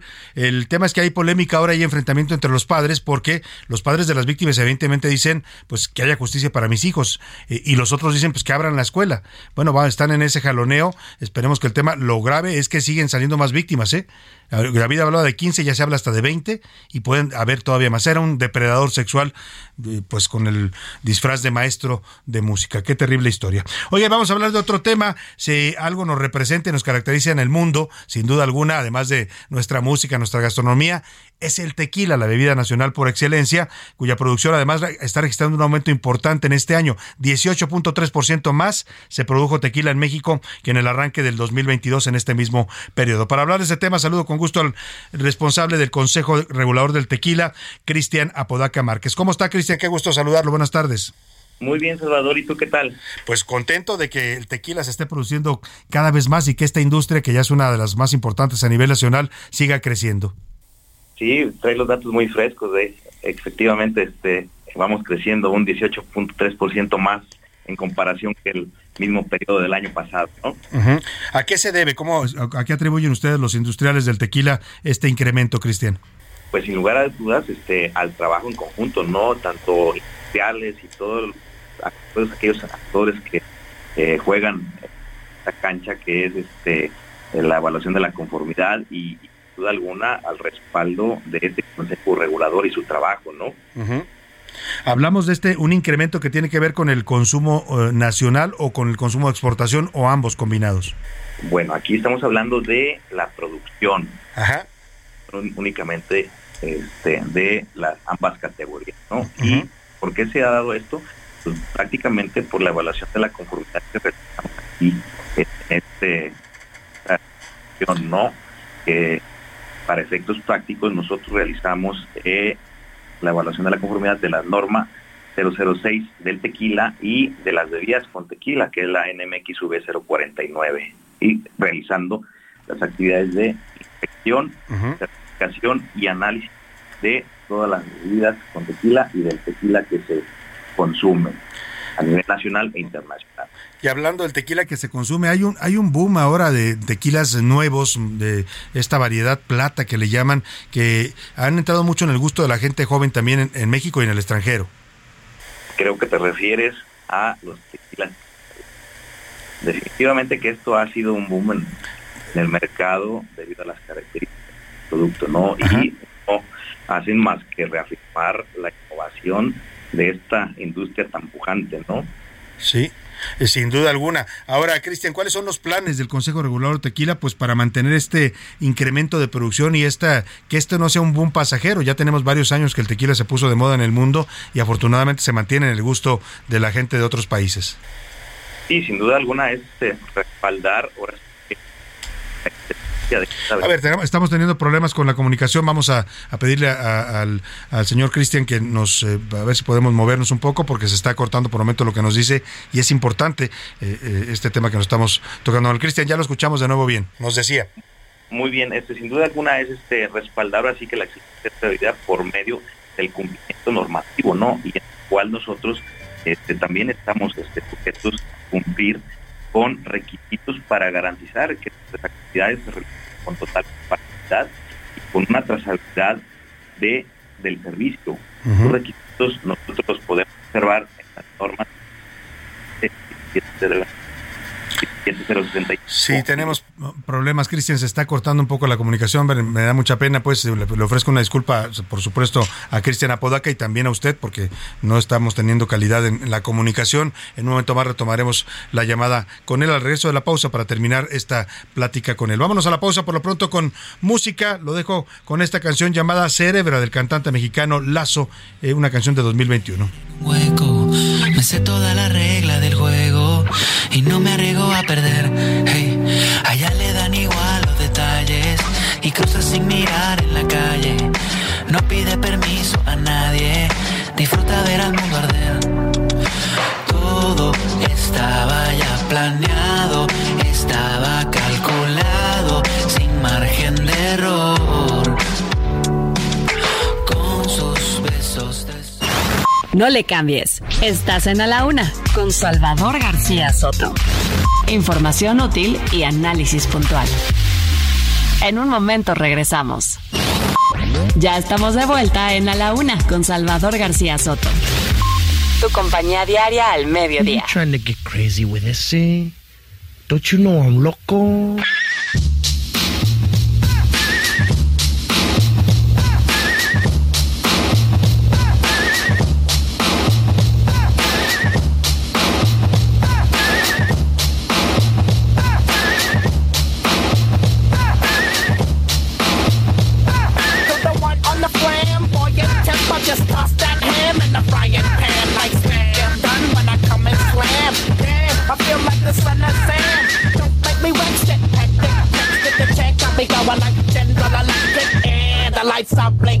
I'm thinking it's all over when I go out drinking. Oh, making my mind slow.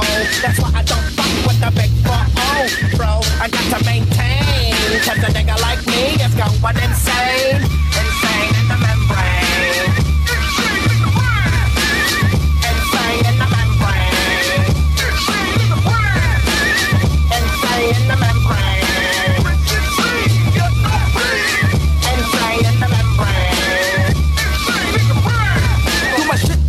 La tarde con 31 minutos a ritmo de rap. Estamos regresando de esta pausa con esta canción que se llama Insane in the Brain, Enfermo del Cerebro. Es una canción de 1993 de este grupo de hip hop estadounidense Cypress Hill, eh, que bueno, se convirtió en todo un éxito. Fue, estuvo en las listas de popularidad durante varios meses, no solo en las listas del US Rap Chart, que es donde miden los éxitos del rap, también alcanzó un sorprendente éxito en el número 19 de Billboard, en el Hot 100 de esta lista, afamada lista de.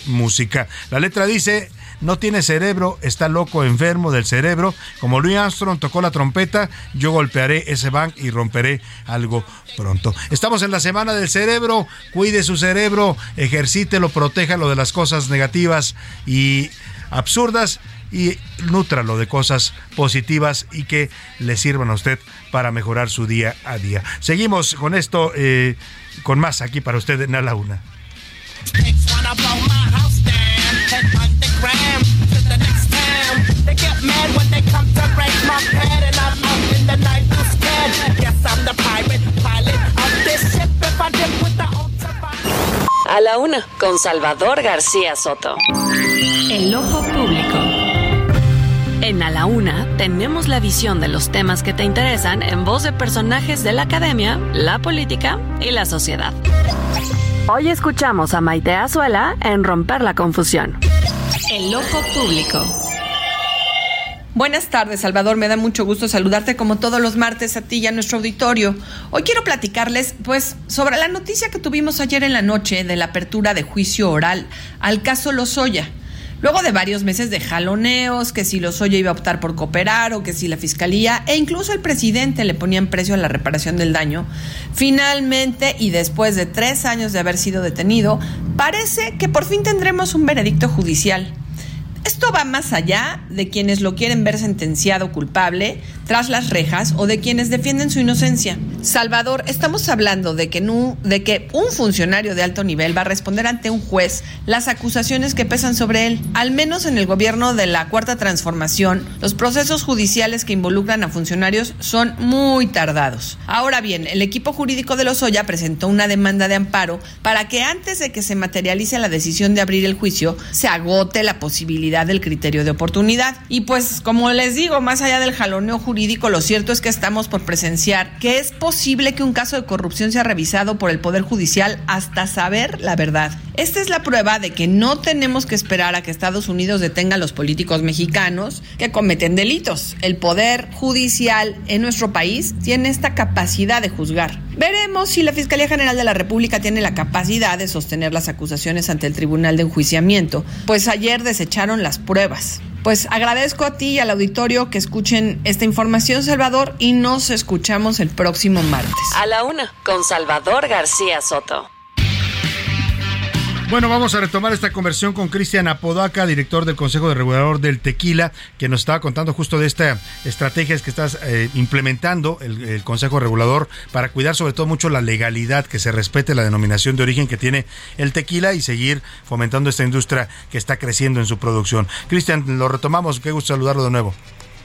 Sí, nomás este nomás hacerte ahí la, la, el comentario de que nuestro director es el licenciado Ramón González Figueroa y tu servidor responsable del organismo de certificación. Bueno, responsable entonces de eso, de ese, sí. de ese cargo. A ver, platíqueme, me estaba usted diciendo este, esto, esta estrategia particularmente que tienen para cuidar el tema de la legalidad, que es algo básico cuando se habla de una bebida con denominación de origen.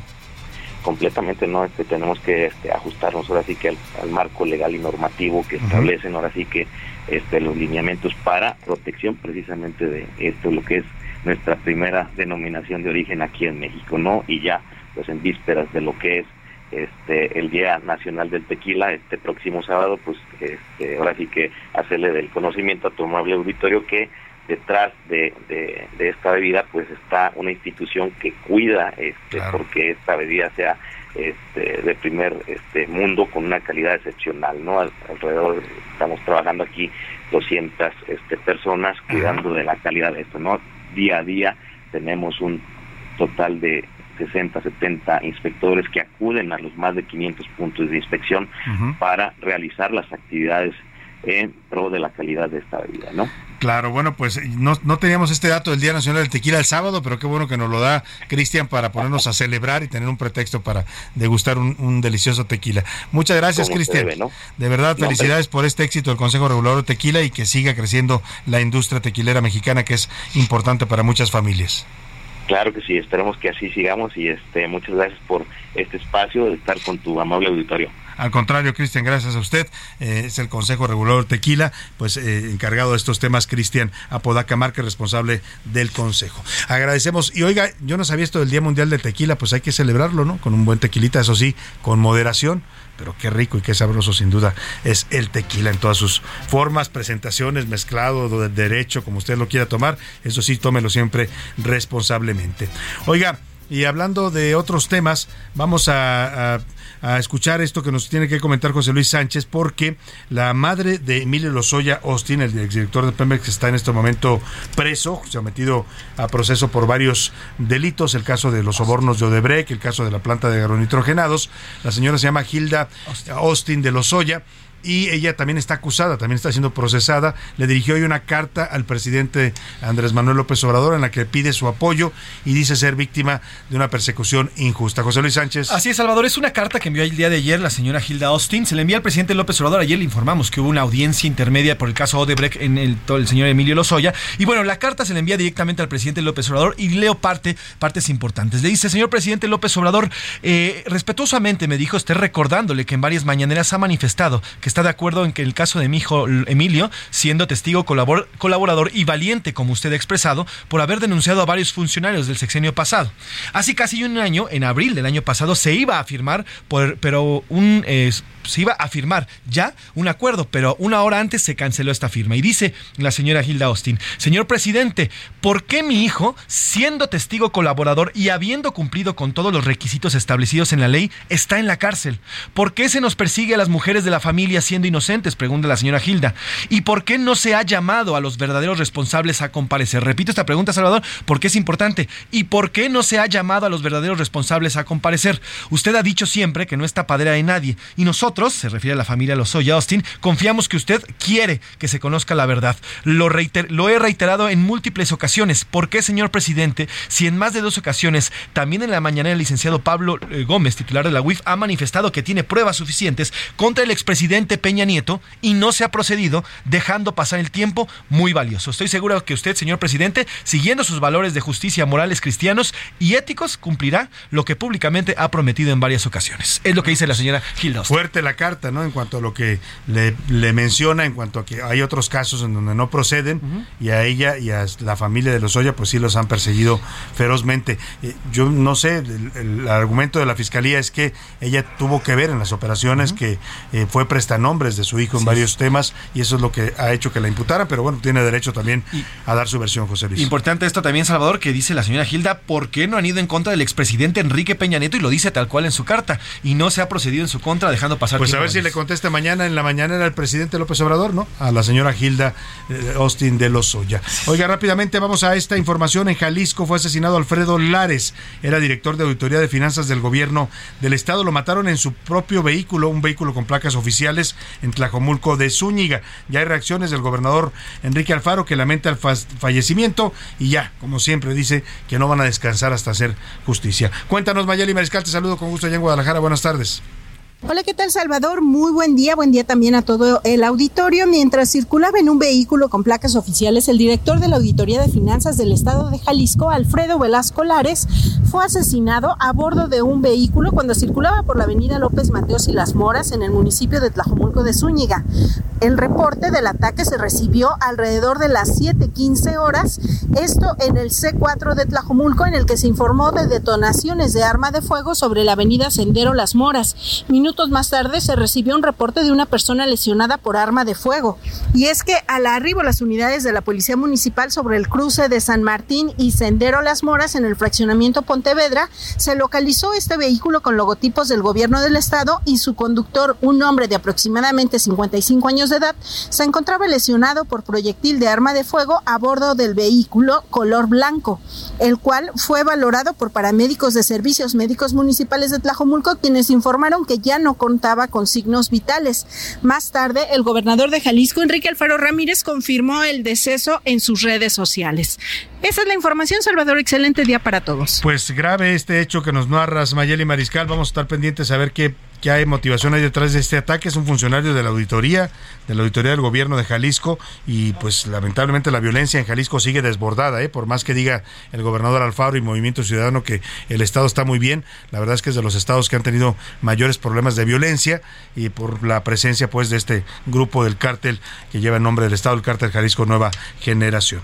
Eh, vámonos a otros temas rápidamente. Ayer le informamos y le comentamos en este espacio de el, pues un nuevo lanzamiento en la carrera presidencial. Ya son muchos los que se han destapado, las corcholatas, ¿no? Que siguen ahí moviéndose en una campaña pues cuestionada por, por eh, que no son todavía los tiempos. Está por supuesto aspirantes ya de a nombre de la Alianza Va por México. Hay varios, Enrique de la Madrid, conversábamos con él, Claudia Ruiz Macié, está también el panista Santiago Krill Miranda eh, y el, el perredista Silvano Aureoles, Miguel Ángel Mancera, también senador, Beatriz Paredes, todos los que andan ya moviéndose. La verdad es que muchos dicen, pues la oposición no tiene un candidato fuerte o una candidata fuerte para hacerle frente a Morena, que ya se ve muy avanzado en esta lucha. Y ayer hubo un ciudadano que levantó la mano. No lo hace ni por el PRI, ni por el PAN, ni por la Alianza Va por México, ni por ningún otro partido. Lo hace a título personal como ciudadano. Estamos hablando del empresario, ex dirigente de la Coparmex, Gustavo de Hoyos, que le alzó la mano y dijo, quiero ser candidato a la presidencia por México, un candidato ciudadano que no venga de los partidos. Tengo el gusto de saludarlo esta tarde en la línea telefónica. ¿Cómo está, don Gustavo? Buenas tardes. ¿Qué tal, Salvador? Muy buenas eh, tardes. Qué gusto saludarte a ti y a toda la audiencia. A ver, pues este lanzamiento que hace usted ya como un aspirante ciudadano a la presidencia en 2024, ¿a partir de qué, Gustavo? Le pregunto, usted había estado impulsando la idea de una alianza opositora, fue parte indispensable en Sí por México, eh, que dio pie a Va por México al mismo tiempo a esta alianza opositora, después eh, lanzó Unidos y hoy decide lanzar esta candidatura. Sí, Salvador. Eh, tengo más de 30 años eh, trabajando en muchas causas de la sociedad civil en favor de la educación pública, en contra de la corrupción, eh, promoviendo que recuperemos la seguridad, desde luego impulsando mejores niveles de remuneración para los trabajadores del país y recientemente al frente de los empresarios de mi país. Eh, ciertamente esto ha sido una etapa muy importante, pero hoy ante las condiciones del país y después, como tú bien nos señalas, de haber sido parte integrante del grupo que impulsó a los partidos en oposición para que se coaligaran en las últimas elecciones, estoy convencido, porque sí me lo han dicho en la calle, en los parques, en los restaurantes, en los aeropuertos, que hoy es la hora de los ciudadanos. Y por eso, y si bien es cierto, como bien referías en la parte introductoria, que por un lado hay candidatos eh, nominados por el presidente en el oficialismo y que también hay personas respetables que en el lado opositor han manifestado su interés en participar.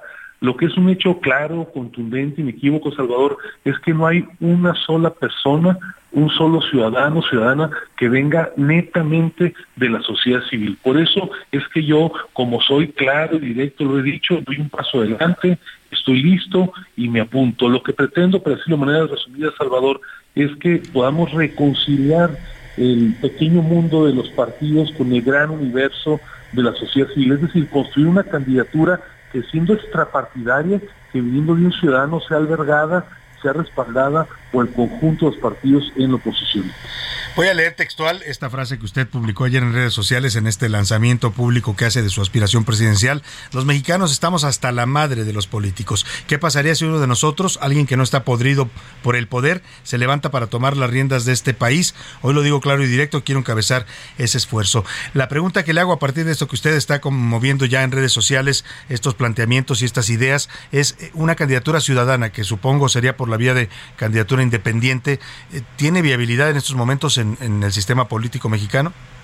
Lo decía hace un momento, Salvador. Eh, aunque existe el margen legal para una candidatura independiente, yo lo que pretendo encabezar, lo que estoy construyendo desde ya, es un reencuentro entre la ciudadanía que está incrédula, o para decirlo coloquialmente, que está hasta la madre de que solamente veamos las caras de siempre y que pueda haber una candidatura opositora que sí sea respaldada por los partidos políticos en la oposición. A ver, para decirlo con toda claridad, hoy es la hora de los ciudadanos. Las personas en la calle me lo han dicho una y mil veces. Estamos hasta el mar. Ya queremos que haya una persona distinta, uno de nosotros, alguien que llegue con soluciones diferentes y que dé una refrescada a la propuesta de los partidos. Cuando dice usted soluciones diferentes, hablamos de soluciones, hay una parte que también de su mensaje en donde usted dice que ya nos quieren hacer creer que tenemos que conformarnos con la mediocridad de los políticos de siempre, que está usted preocupado por su familia, por su trabajo, por su país. ¿Qué tipo de soluciones implementaría alguien como, como Gustavo de Hoyos de, de prosperar esta iniciativa de una candidatura ciudadana a la presidencia de la República? A quien tú le preguntes en la calle, el comentario generalizado, claro y simple, es que ya nos fallaron políticos de todos los sabores y todos los colores, los de antes y sobre todo los de hoy. Por eso lo que yo sostengo es que se requieren propuestas novedosas, pensar fuera de la caja. Si tenemos las mismas soluciones de siempre, tendremos los resultados de siempre. Y déjame simplemente ejemplificar. Por ejemplo, hay dos temas que me dicen una y otra vez que le provocan a la población mucho desasosiego. La falta de calidad en los servicios de salud y desde luego la falta de calidad en la educación. Yo propongo algo muy concreto.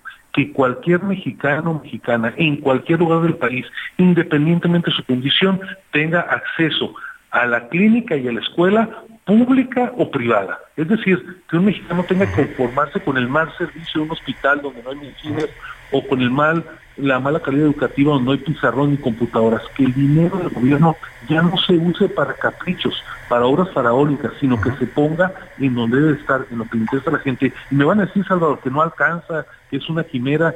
Yo como empresario sé hacer mucho con poco, ya sacamos las cuentas y claro que sí alcanza. O sea, un seguro médico universal y un seguro médico, un seguro educativo, perdón, universal, que pueda estudiar un niño si quiere en una universidad privada. Absolutamente, Salvador. Yo me niego- Apoyado por el gobierno. pagado por el gobierno. Pagado por A el ver, gobierno. No es posible que solamente las personas que tienen una condición eh, de mayor desahogo económico sean las que pueden llevar a sus esposas a que puedan dar a luz a una clínica privada, que solamente puedan llevar quienes tienen una condición económica eh, amplia eh, a una escuela privada con educación de calidad. Yo lo que sostengo es que primero, claro, hay que mejorar la educación y la salud pública, pero en el Inter hay que permitir que cualquier mexicano, esté donde esté, haya nacido donde haya nacido, pueda acceder a la salud y a la educación privada. Interesante propuesta. En la seguridad, que es otro tema que usted es eh, norteño, es de, de- de Baja California y sabe que el- el- la violencia del narcotráfico es un problema real, por más que no lo quieran ver en Palacio Nacional. Del narcotráfico y también de la seguridad cotidiana. A mí me han puesto una pistola en los sienes mientras estoy formado para cambiar un cheque en un banco. Yo sé lo que pasa con nuestras esposas, con nuestras madres y con nuestras hijas cuando salen a trabajar a las 4 de la mañana y si bien les va, le roban la raya, pero a veces hasta las in- intentan violar, las intentan secuestrar. Es decir, hay un hastío, Salvador, en todo el país de las condiciones de inseguridad. Yo lo que propongo es que tenemos que poner todas las opciones, absolutamente todas en la mesa. Me niego a pensar que tengamos que esperar 10, 15 o 20 años para que, por un lado, eh, haya seguridad, pero además para que nuestro gobierno recupere el control del territorio. Es increíble, es imposible, es vergonzoso lo que estamos presenciando en lugares como Matamoros, donde una banda de criminales puede lo mismo asesinar a extranjeros que poner amarrados en las calles a quienes considera los responsables de esos hechos. No podemos, Salvador, normalizar esa situación donde prácticamente se le entrega al narcotráfico el control del territorio. Pues Gustavo de Hoyos, esto apenas empieza, ya está levantada la mano y vamos a ver este proyecto ciudadano que usted está encabezando y lo estaremos por supuesto siguiendo de cerca y, y buscando para a ver cómo evoluciona esta propuesta que me parece sin duda es interesante y necesaria en un país como este donde ya lo dijo usted, todos los partidos, todos los colores y todas las ideologías nos han fallado a los mexicanos. Le agradezco mucho, don Gustavo, y estaremos pendientes. Muchas gracias, Salvador. Saludos a la audiencia. Gustavo de Hoyos, empresario, aspirante ciudadano a la presidencia de la República y exdirigente de la Coparmex. Interesante los planteamientos, ¿eh? sin duda es un hombre que ha demostrado tener una vocación de servicio en estos últimos años que ha estado eh, dirigiendo varias iniciativas ciudadanas. Vamos a estar pendientes de su propuesta. Vámonos por lo pronto a los deportes con el señor Oscar Mota. ¿Qué pasó? Se nos fue la luz. Bueno, le digo aquí en cabina, ¿eh? pero seguimos al aire. Vamos con Oscar Mota. Los deportes en A la Una con Oscar Mota. Oscar Mota, ¿qué moviste que se fue la luz aquí? Querido Salvador García Soto, no, eh, me parece que son los aficionados de Chivas. No, no, no es cierto. Estamos No, saboteando. Todavía ya. falta, ¿no? Todavía Oye, falta. José Luis anda, anda. ¿Enojado? Perdón, no, anda, perdóname la expresión, anda caliente. Sí, no, no aguanta nada. Quiere que le apostemos, que le Exacto, subas a no América, aguanta que- nada. ¿Cómo Rubén? vez, Oye, de una este fin de semana es el clásico, querido Oscar. Rubén Es Esponda, correcto. que es nuestro productor. Entonces, Rubén Esponda, ¿le entras o no le entras a la apuesta con José Luis Sánchez? Les voy a volver a dar como hace, hace seis meses. Les dimos palo el, el América. Chivas. Bueno. Y bueno, ¿qué le vas a poner a Salvador García una vez? ¿La playera? ¿La playera del equipo? ¿te Llévela, la de novedad. La última, la La más última, nueva. sí, sí, claro, No, la última. está, La de- apostada. si gana el América. ¿Tú le entras, Rubén? Si gana el América. debe una, te va a deber Sí, dos. me va a deber dos. Pero por lo pronto ahí está la apuesta. Es el Este espacio. déjame subirle algo. Y una botellita de tequila porque, es, el, porque es el día del tequila. Hablando ¿Cómo de tequila. ¿Cómo ves? Cerrado, Salvador García. Me encanta este espacio. No, además, va a ser un fin de semana, imagínense. O sea, es el clásico nacional, ¿no? El Chivas América. Viene también, obviamente, el Rayados Tigres. Pero además, para los aficionados que les gusta también el tema de la liga, querido Salvador, amigos, viene el Barcelona Real Madrid. Entonces, este fin de semana va a ser de tres clásicos, Ya de una vez apuesten en todo, ¿no? No, bueno. Hay que hablar de temas de fútbol, querido Salvador, porque, a ver, se confirmó ya cómo va a ser el formato de la Copa del Mundo del 2026 que va a tener Estados Unidos, un pedacito que le prestó a México y un pedacito que le presta a Canadá. En resumidas cuentas, a ver, pues bueno, algo que ya sabíamos, van a ser 48 equipos. Podemos calificar, insisto, el equipo de la UNA si nos ponemos a jugar un par de días. En una de esas Sin llegamos. bronca, sí entramos. México Bueno, ya está calificado es correcto. sede, ¿no? También, obviamente, Canadá y Estados Unidos. ¿Qué es lo que cambia? Bueno, ya no van a ser 64 partidos, ahora van a ser 104 partidos. Como bien platicabas al inicio del programa, ya no son 30 días, ahora es un mundial de 39 días. Casi 40 días. Y lo van a ir avanzando, ¿no? Propiamente. El tema de los grupos, a ver, van a ser 12 grupos de 4 equipos cada uno. Y entonces van a avanzar a la siguiente ronda de 32, los 32 avos de final, los primeros, los primeros lugares, los segundos lugares y los 8 mejores terceros lugares.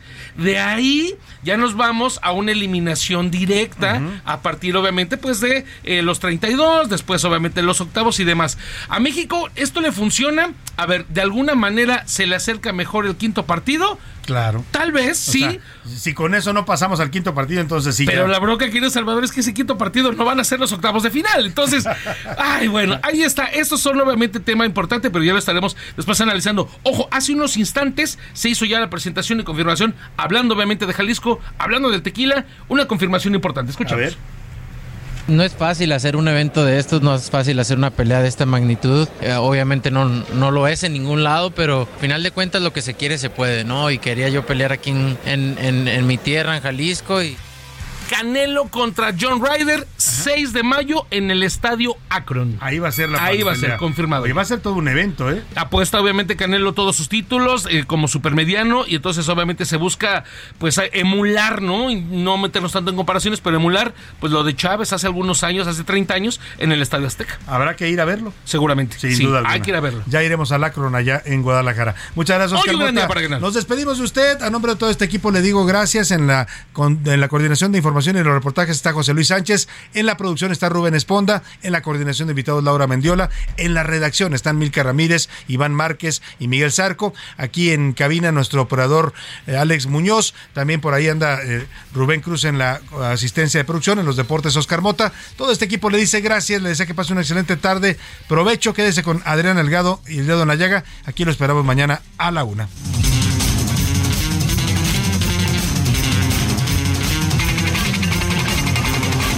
Someone to kiss, someone to Por hoy termina A la Una con Salvador García Soto. El espacio que te escucha, acompaña e informa. A la Una. Con Salvador García Soto.